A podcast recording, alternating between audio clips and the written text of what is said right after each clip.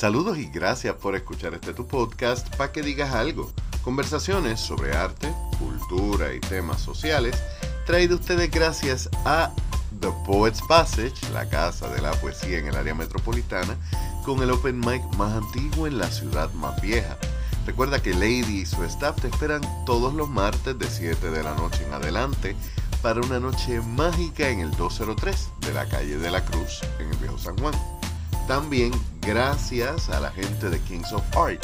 Recuerda que los mejores barberos están en Guayama, en la calle Hostos número 3 Sur, para barbería, dreadlocks, tatuajes, piercings, venta de arte, artesanías y mucho, mucho más. Llámalos al 787-864-7060.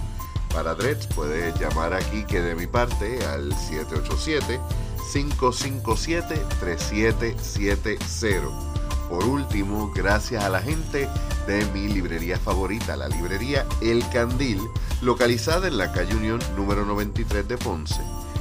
Recuerda que si estás buscando un libro, lo tienen. Llámalos al 787-242-6693.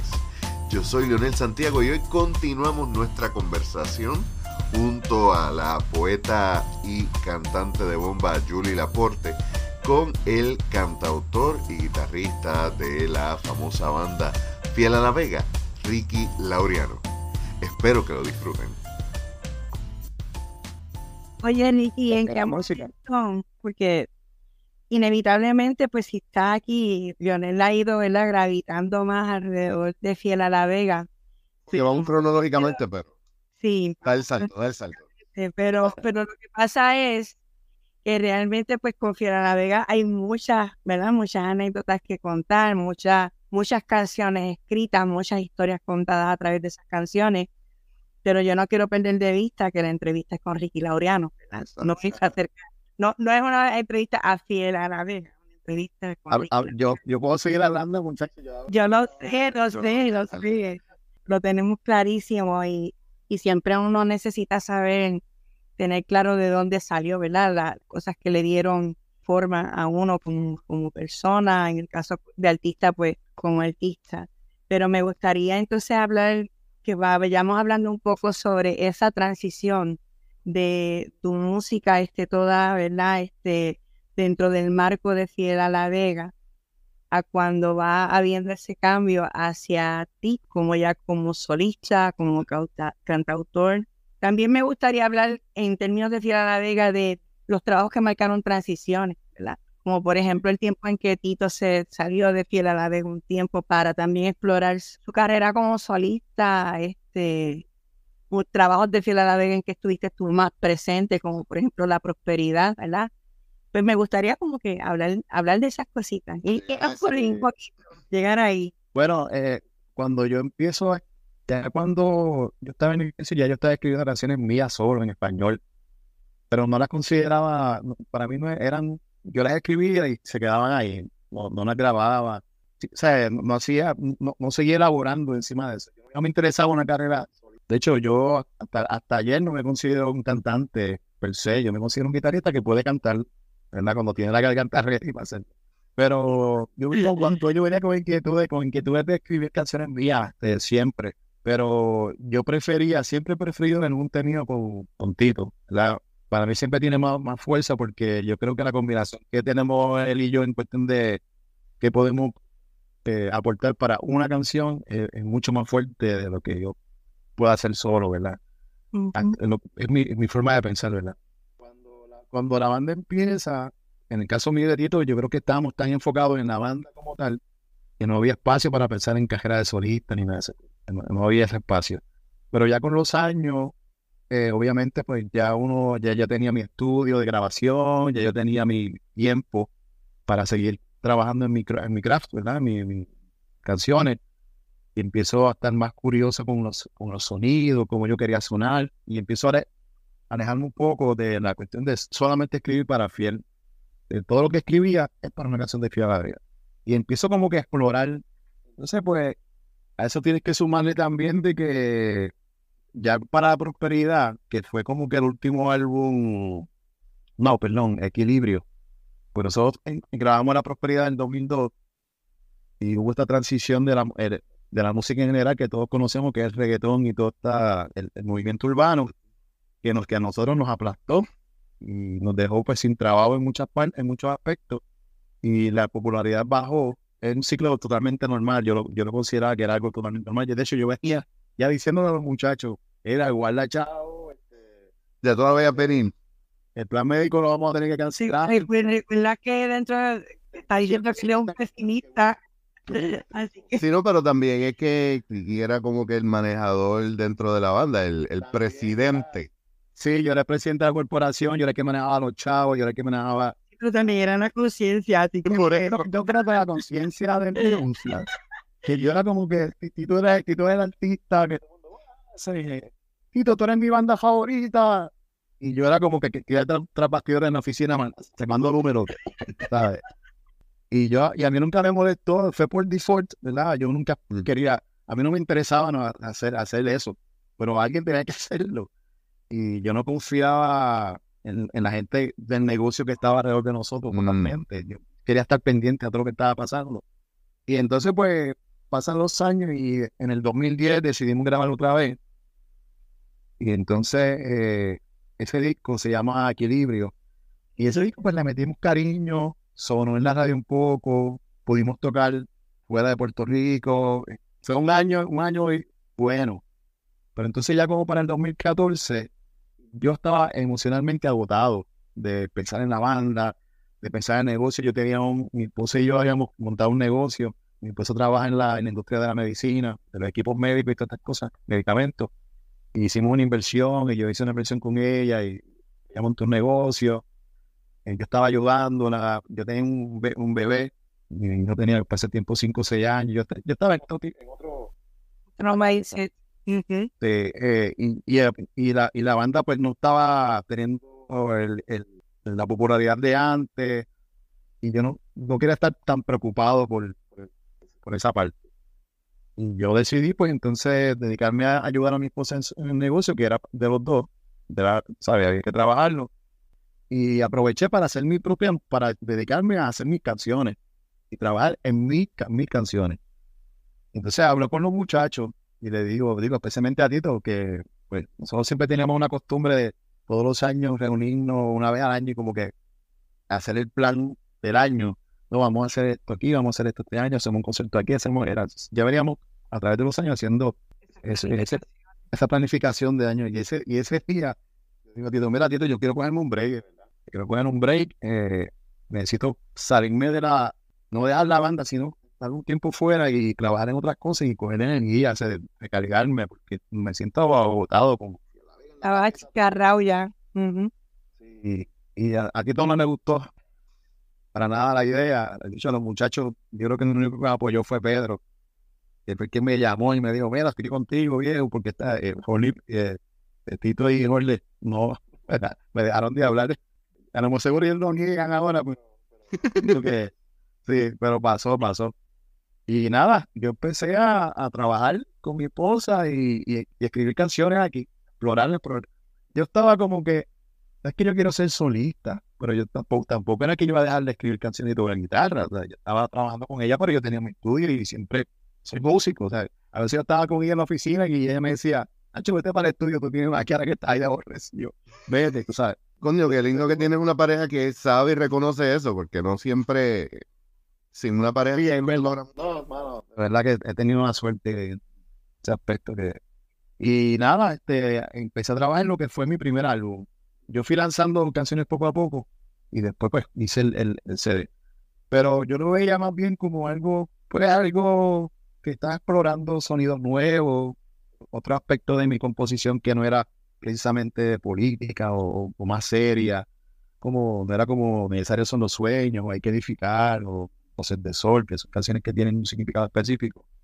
¿Cuáles fueron las primeras canciones que tú escribiste? ¿Cómo fue ese proceso? Porque como tú dices, o sea, tú estabas escribiendo para Fiel y hay un momento en donde tú básicamente estás al frente de Fiel. Y, eh, y esa otra pregunta que quería hacerte, ¿cómo fue esa transición para ti de estar al frente totalmente, de que la gente te viera más y entonces empezar a trabajar tu trabajo como solista, porque una cosa es ser parte de una banda y una cosa es ser, estar en un grupo y otra cosa muy distinta es estar de cara al público. Totalmente diferente. En Fiel yo siempre estuve, mucha gente no se da cuenta porque obviamente yo no era el cantante de la banda y yo, yo estaba súper claro desde, que yo conocí a Tito a los 14 años, que empezamos en esto, yo sabía cuál iba a ser mi rol en este dúo que teníamos. Pero en Fiel yo siempre estaba claro que la música iba a ser la parte que yo iba a hacer, era la parte que yo iba a traer a la mesa. Eso y los arreglos y la producción. La letra nunca fue algo que me interesaba mucho, pero me gustaba escribir y entonces poco a poco fui añadiéndole más a yo crear canciones completas, ¿verdad? De, traer canciones ya completas, como Encontrarte una historia, Sueño, que ya es una prosperidad. Incluso ya yo había hecho Voces de Sol y en el primer disco hay una canción mía que se llama Nada, que es una canción que yo escribí de vacilón, pero se quedó ahí. Pero entonces cuando ya la parte que yo estoy tocando mis canciones en la calle, ya hago el disco, ¿sabes? Yo no, yo no sé ni, cómo yo me atreví a hacer eso, porque de verdad yo a veces veo videos y digo, ¿cómo la gente iba a verme a, veces a, estos, sitios? Pero para mí fue, era do or ¿verdad? Pero aún así yo, no me considero este frontman solista, por, más que esté solo y la gente esté conmigo, yo estoy solo y estoy cantando mis canciones solamente, que lo hago a veces, ¿verdad? No todo el tiempo. Pero ahí me tengo trabajo porque no, yo no me veía así, yo venía tantos años haciendo el site y a la misma vez yo reconozco que la gente, aunque yo pueda cantar Salimos de aquí, aunque pueda cantar el Guanabí, la gente, yo mismo, o sea, prefiero, prefiero escuchar a Tito cantar que a Ricky Laureano. Pero en el caso de mis canciones, yo no he, podido, no he podido el día de hoy hacer un show de solo mis canciones. Y no, no sé si pueda, porque la influencia de Fiel es tan fuerte que voy a tener que siempre cantar canciones de Fiel, ¿sabes? Y ahí me veo en estos momentos. Pero sí, fue, ha sido una transición no tan fácil para mí. Me imagino porque son 20, ¿cuántos años ya llevaban? La banda lleva 27, 28 años. 27, 28 años. Un montón. Y son 27 28 años que han tenido altas y bajas, como tú mencionas, pero siempre se han quedado en la imaginación y el recuerdo del de, Boricua. De hecho, en estos días hablaba con un amigo que es maestro de música y me decía que, que él tenía la tesis de que Calle 13 era el que le tomó la batuta a, Cultura Profética y que Cultura Profética es quien le coge la batuta a ustedes y que después sigue, porque han sido artistas que, más allá del género, han conectado por, por el mensaje, porque son cosas que, que apelan a nosotros y que nos recuerdan que somos un Puerto Rico más grande, más allá del simplemente el huepa y que que nos dan ese orgullo de patria y de, nación que muchas veces la música no la trabaja. Hay que devolvieron con la, el tipo de letras que trabajaron, consistentemente han trabajado, devolvieron a la gente algo que estaba muy perdido y es un sentido de identidad. Dentro de esa generación, ¿verdad? Que pactaron más de lleno, ese sentido no existía porque estábamos demasiado americanizados, demasiado asimilados. Y nosotros éramos víctimas también de eso. Ustedes eran producto de esa asimilación, pero rompieron ese molde y yo pienso que el hecho de que internamente ustedes hayan logrado hacerlo consigo mismo se reflejó tanto en las canciones que devolvió a la gente ese sentido de identidad. porque pues, el mensaje llegó tan orgánicamente a las personas que pues cuando te llega así no queda más remedio que, ¿verdad? Se convierte en, parte de un... Lo que es real es innegable. por eso es que ha perdurado, porque es real, o sea, no, era... Era, una, lata de Coca-Cola que alguien se había inventado. Esto pasó natural. En la realidad, cuando uno escribe, sea canciones, sea poesía, lo que sea, por lo menos yo desde mi experiencia puedo yo tengo bien claro cuando yo he escrito algo porque me nació, porque lo siento, porque, porque es algo visceralmente mío, o cuando es algo porque me dijeron hay que escribir sobre este tema. hay una diferencia bien grande. Entonces las canciones de ustedes pues tienen esa emoción visceral que hace que inevitablemente cada cual desde su propia experiencia pueda conectar con lo que están diciendo. Sí, y no es, no es fácil. Si hay una razón por la cual nosotros no hemos sido una banda a nivel popular masivo, es porque no es, no es algo muy común ese tipo de música, la letra. A ver, eh, nosotros estábamos conscientes también de eso, de que, de que, por ejemplo, una canción como Solamente, que es una canción romántica y es bonita, y qué sé yo, aún así, no es para cualquier persona. O sea, tú tienes que tener cierto grado de sensibilidad para escuchar y todo eso. Correcto. Se puede. Si pega o no pega en la radio y la gente se cuestiona, pero yo no sé, usted debiera haber sido tan grande como Maná.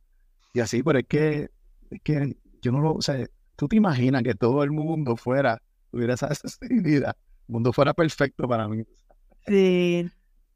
Sí, que ustedes nunca trataron como de emular otros éxitos o incluso tampoco el repetir el mismo éxito, éxito que ustedes tuvieron, que todo, todo tratado ha sido orgánico. Creo que hay solamente un disco que en una entrevista tú mencionaste que fue que ustedes mencionan, estamos con una casa disquera que nos estaban pidiendo como que este disco tiene que sonar más a Fiel a la Vega.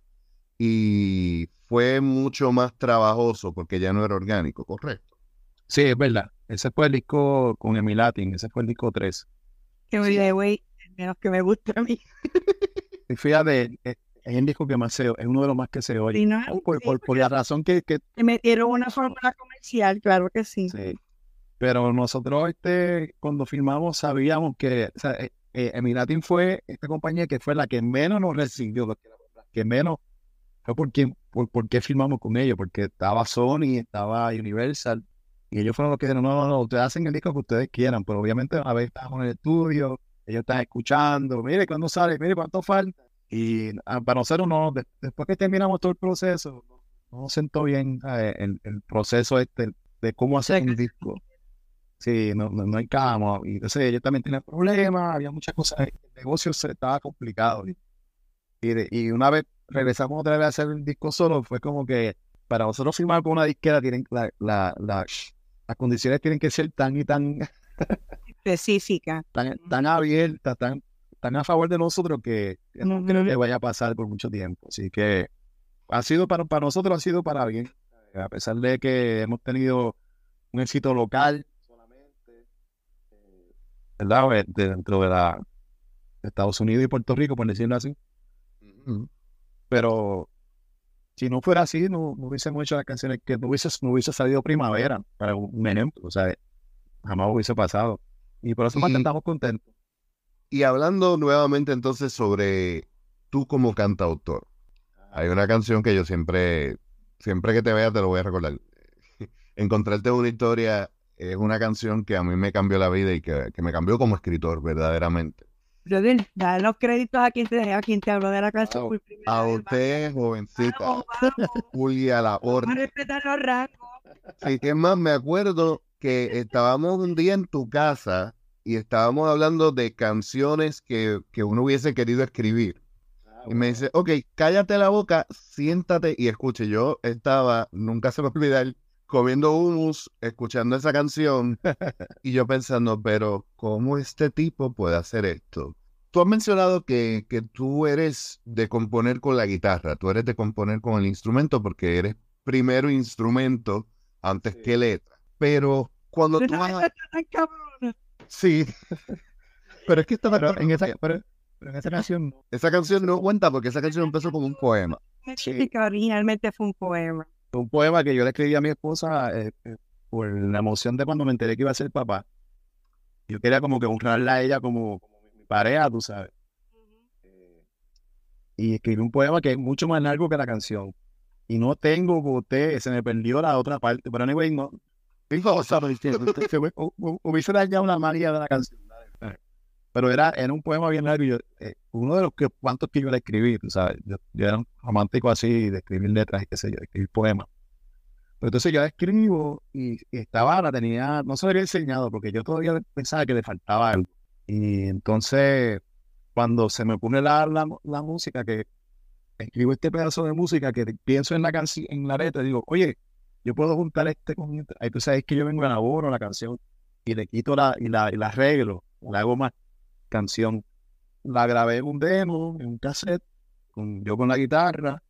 Yo creo que le conté a ustedes que yo es, a ese tiempo estábamos escribiendo La Prosperidad, el disco La Prosperidad, y nosotros nos reuníamos dos o tres veces a la semana en un local a, a traer ideas y qué sé yo.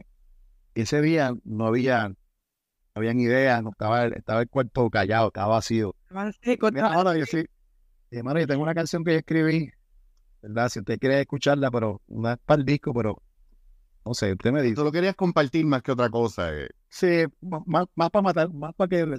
Qué mal tiempo. El, silencio este que estaba, que estaba medio raro, pues como que. Y entonces se enseñó a los muchachos y yo, como que, coño, ese está, está nítida. Yo digo, como de verdad. Yo le compraba una canción, se ve muy linda y era muy, muy personal para, para yo hacerle un disco de fiel. Y aparte de que yo me veía fiel, yo me veía como el guitarrista, el, guitarrista, mi, mente siempre estaba enfocada en los mejores arreglos, mejor ejecución musical que yo pudiera hacer. Nunca me vi ni como salsero buscando guayaba, también un accidente, que la gente hasta me ofreciera un contrato disquero, la disquera me dio para hacer un disco tributo a, la, salsa de Puerto Rico, whatever. Obviamente dije que no. Hubiera sido que sí, era eso. Eso hubiera sido interesante como tú dices. Y con esta canción tampoco yo quería que me identificaran como que, no, no que me preocupe que me identifiquen, sino como que, ah, mira, ese es de la canción de Romántica esa Cheesy, que ese fue el que dañó el repertorio de Fiel con una canción romántica. Yo le quise esa canción es todo menos cheesy, así que tranquilo. Sí. crea, una, yo, estaba, yo estuve en sitio, la canción fue tan diferente a todo lo que nosotros habíamos hecho, por lo menos en ese disco, que cuando la gente preguntaba quién hizo esa canción, ah, ay, es que no, no sé si me gusta la canción. Y son, era el hecho de que yo estaba cantando la canción. Tú veas como la gente discrimina contra los feos. y una muchacha te iba a decirme a mí, sí, me, no me gusta porque es muy cheesy. Tú sabes, yo me acuerdo de un sitio así, me lo digo en la cara y yo dije, tú sabes, yo nunca he sabido contestarle a eso, eso, a esas cosas. Pero sí me lo de gente pensó, y sin embargo la canción, incluso la canción, la, la canción la, lleva, la, la llevaron a la radio ponerla y los autores, no, es que la canción está chévere porque es demasiado muy romántica para que la vea. Es muy diferente, es muy romántica. No, y después la canta el guitarrista, nadie sabe quién es guitarrista, tú sabes. Y yo, y yo estaba como que, yo, yo mismo decía, mira, hermano, no, no la pongan. No, pero ¿qué hay que esa canción? Y yo, no, no, déjala así, déjala así. tú estabas, tú estabas tratando de esconderla lo más posible. Yo estaba tratando de esconderla desde el principio nada, este, la canción cogió vida ella misma sola. Ella misma se fue colando en la en, las conversaciones, así como en el caso de ustedes, en las escuchadas de casualidad que están escuchando el disco, entonces sale la canción, en los playlists, y cuando tú vienes a ver una canción. Yo, te voy a decir una cosa. Cuando yo escuché el disco por primera vez, ese disco tiene dos canciones que son mis favoritas. Encontrarte a una historia y necesarios son los suyos. Esas son mis dos canciones favoritas de ese disco y son mis canciones favoritas de, muchas cosas. Y yo, honestamente, te puedo decir que creo que, que, esa canción, aunque es tan diferente, ¿verdad? De todo, lo, todo el resto de la propuesta, crea una pausa necesaria. Una pausa necesaria. Y, y, y, a la vez que yo la escuché, yo la tenía en repeat. O sea, yo la escuché desde que salió el no es que yo por accidente, en casa los discos de las grabaciones de La Vega siempre se escuchaban porque mi, hija, desde que tenía como 10 años, tenía un crush con Tito, porque era una cosa terrible. Muchacho, había que llevarla a donde fuera para que ella se retratara con Tito. En folders con fotos viejas, no sé cuántas fotos habrá de Adele Tito en distintos sitios porque ella, ese era su crush. Pero como para mí es tan importante siempre las letras, ahora tú, tú, tú me dijiste que tú escribes primero la música y después la letra. Así, ¿verdad? Me pasa como que o me llegan las dos juntas o llega la letra primero. Así que en un trabajo musical yo siempre, para mí, puede tener la música más, más, más divina del mundo. Si la letra no sirve, es la que me arruinó la canción por completo. Sí. Y desde que yo escuché esa canción, después yo tenía esa canción, mira, el repeat, el repeat, el repeat, el repeat, el repeat, porque es que conecta con un sentimiento tan puro, tú sabes, tan puro que yo, cuando yo me divorcié, yo dije, yo no me voy a volver a juntar con nadie. yo voy a saber que llegó la persona correcta a mi vida si un día llega y me dice, te voy a dedicar una canción y me dedica a esa canción, te mando que hablar, te mando que hablar, o sea, quédate que llegaste. esa es, buena, esa es buena. gracias. Gracias, gracias. Gracias por esas palabras, de verdad. Yo, mientras más pasa el tiempo, más, me, más yo digo, yo, de verdad que esa canción, o sea, ¿de dónde yo saqué es, esa, esa, esa inspiración? Porque son momentos que llegan tan rápido que uno, porque yo la escribí, yo la escribí bien rápido, digo, yo la, el poema lo escribí bien rápido. Es que se siente que, que es fluido, porque eso no, y, eh, y, eso es algo que quería preguntarte, ¿por dónde empieza la letra? ¿Tú empiezas la letra en los coros, tú empiezas con una línea o lo que aparezca? Ah, para mí la primera estrofa es, la que me dice todo, siempre esa es la que determina, en el caso mío, ¿verdad? y yo no, y yo trato de no darle mucho, mucha coba, mucha, mucha, de no ir para atrás. Tiene que ser al, que esté bien, bien mal para mí, que, que no le encuentre sentido.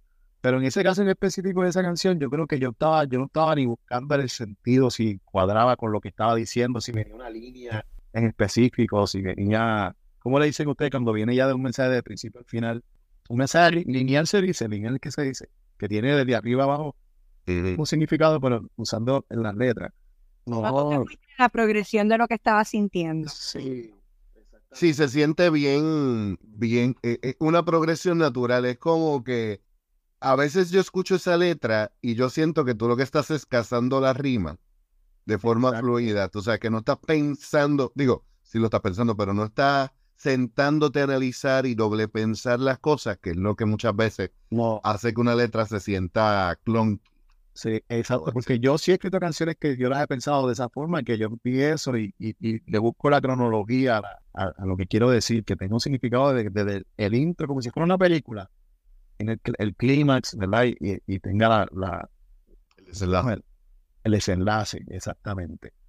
Y lo he hecho a, conciencia, pero en esa canción en específico es como un blur, como una cosa, una nube que pasó de momento, fu, yo la escribí y, pasó el tiempo y después cuando yo lo leo digo, espérate, espérate, espérate, ¿qué es, qué es esto? Pero yo necesito usar esto con esto, o sea, necesito juntar esto y ahí que yo empiezo a sacar las partes que yo creo que me hacen sentido dentro de todo ese verborrea de, de, de, de amor que escribí ahí. Y después cuando termino una canción digo, yo creo que está bien. A ver, yo creo que está bien. Que, Estás cómodo. Que es poesía, y eso es poesía, y eso tiene, tengo la licencia. Hay, hay licencia, pues. Para este tipo de canción hay licencia de, de escribir cosas ahí al aire, ¿sabes? Pensamiento loco. Mira, y en, y en esa, ¿verdad? Yendo ya hacia, más hacia adelante, ese disco que, que, que cuando estábamos en pose, decía, Dios mío, pues, ¿qué es el disco negro? y te ves, eso negro. Es el disco que grabaste en el 2017, ¿verdad? Que tiene tu nombre, lo que dice Ricky Laureano. Ahí, pues, uno puede encontrar, ¿verdad? Ya otro tipo de letra, ¿verdad? Otro, ya. Es otro Ricky. Ahí es tu voz. No, no es otro Ricky, él. Es Ricky, exacto es otro Ricky, es Ricky.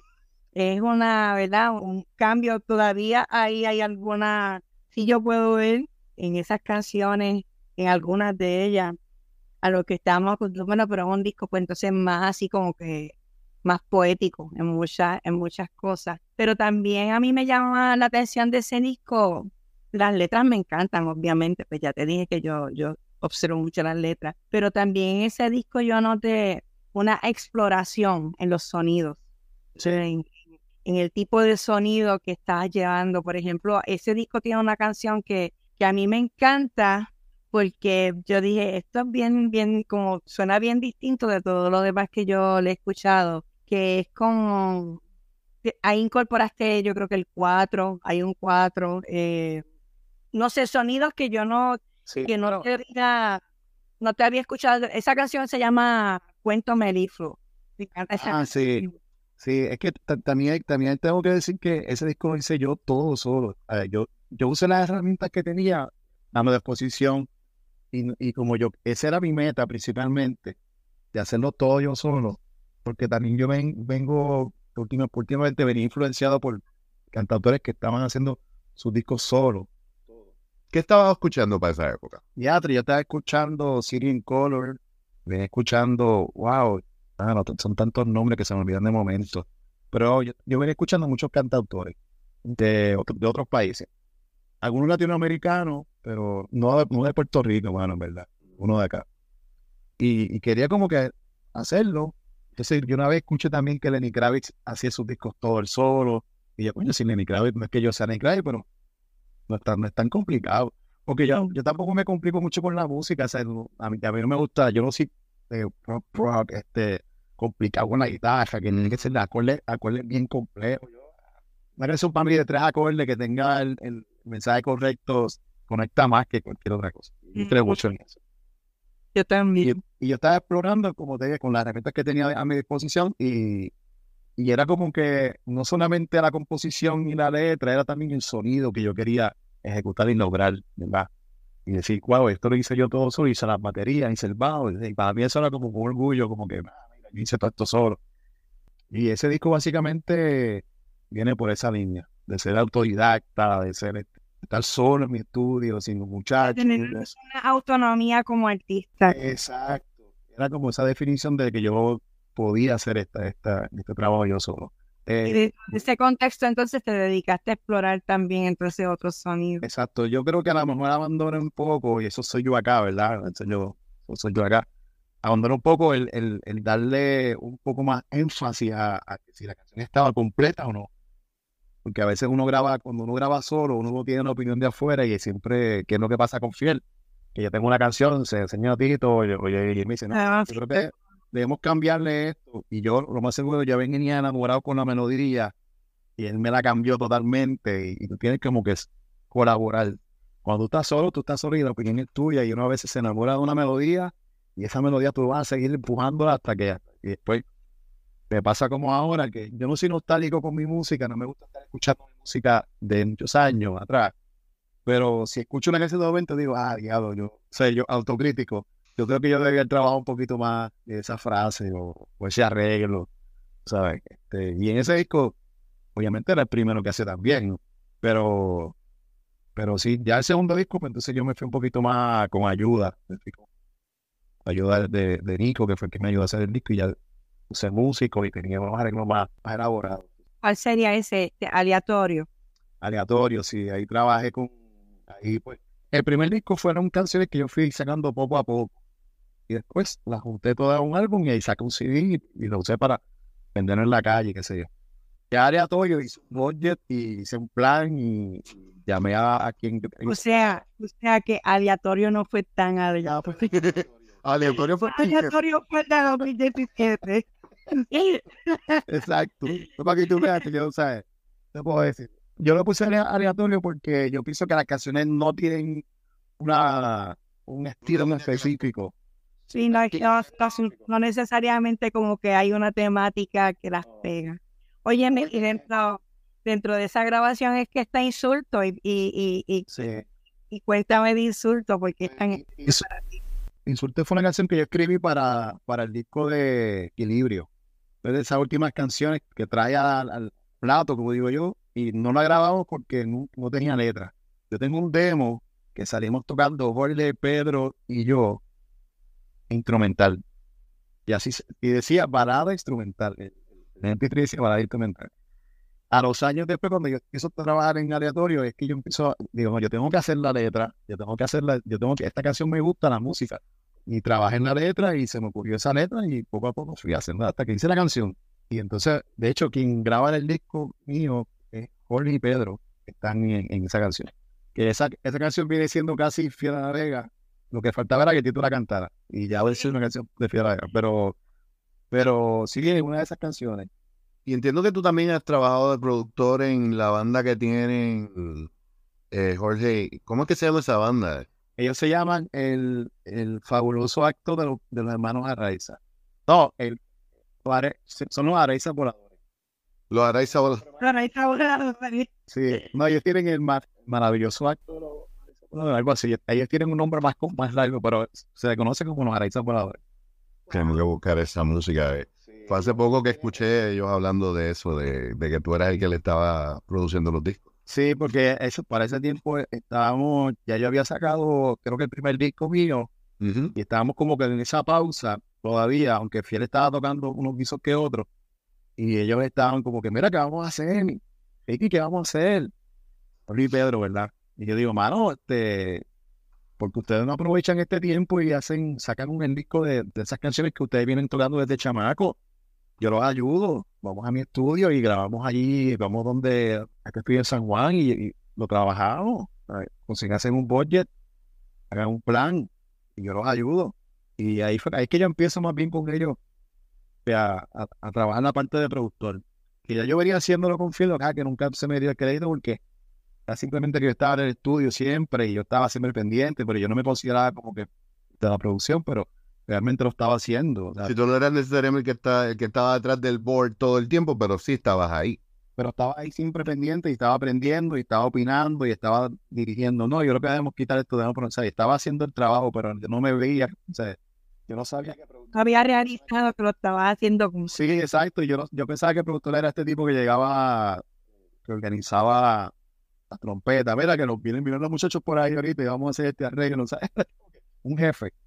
Y, y, entonces en el caso de ellos, pues yo me ofrecí y ellos pues este, ellos hicieron su, hicieron su asignación y, y, sacaron el disco, o sea, hicimos el disco aquí en casa, eh, la mayor parte lo hicimos aquí en casa. Y a mí me encanta el disco. Eh, no sé qué ha pasado con el disco, no sé qué hicieron con él. Creo que no se consigue ahora mismo en las redes. Recientemente hablé con José, que es el hermano mayor de José y Pedro de Jorge Pedro, perdón. Y le comenté, ¿por qué no lo pones en Spotify? Y él, ah, sí, te, eso te iba a preguntar porque eh, haciendo research para esta conversación, encontré una entrevista donde estaban ustedes hablando y una de las cosas que mencioné eso y me pongo a buscar, pero no encontraba nada. No, ellos, tuvieron un problemita, no sé qué pasó ahí, y lo sacaron, sacaron el disco de la, de, la, de Pero a mí me gusta el disco, yo, o sea, eh, eh, a mí yo, yo Qué orgulloso del disco porque para mí suena bien auténtico a ellos, a lo que son ellos. Ellos son de esas primeras bandas de rock en español que la primera que yo escuché en vivo han tenido cantando canciones originales. ellos son unos, como unos, pioneros para mí. Eh, lo que pasa es que ellos nunca salieron de Vega Baja. Y por ahí, de ahí es que yo vengo y le digo, graben el disco porque ustedes, estas, canciones, la gente tiene que saber que ustedes vienen de, tienen un background eh, interesante y bueno. Pero sí, ya, ya, ya me acuerdo el nombre. El fabuloso, el fabuloso acto, fabuloso acto de los, de los voladores.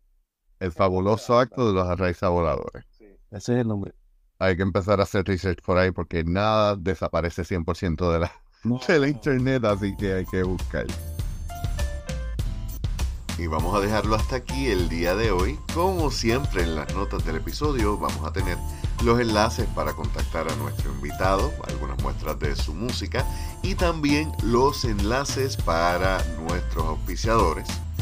Por último, siempre te recordamos que nos visites en nuestro sitio en la internet paquedigas.com y bien importante que te des la vuelta por nuestra tienda 100% de nuestras ganancias van a artistas puertorriqueños, por lo cual comprar en nuestra tienda es invertir en nuestra cultura. Yo soy Leonel Santiago y nos escuchamos la semana que viene.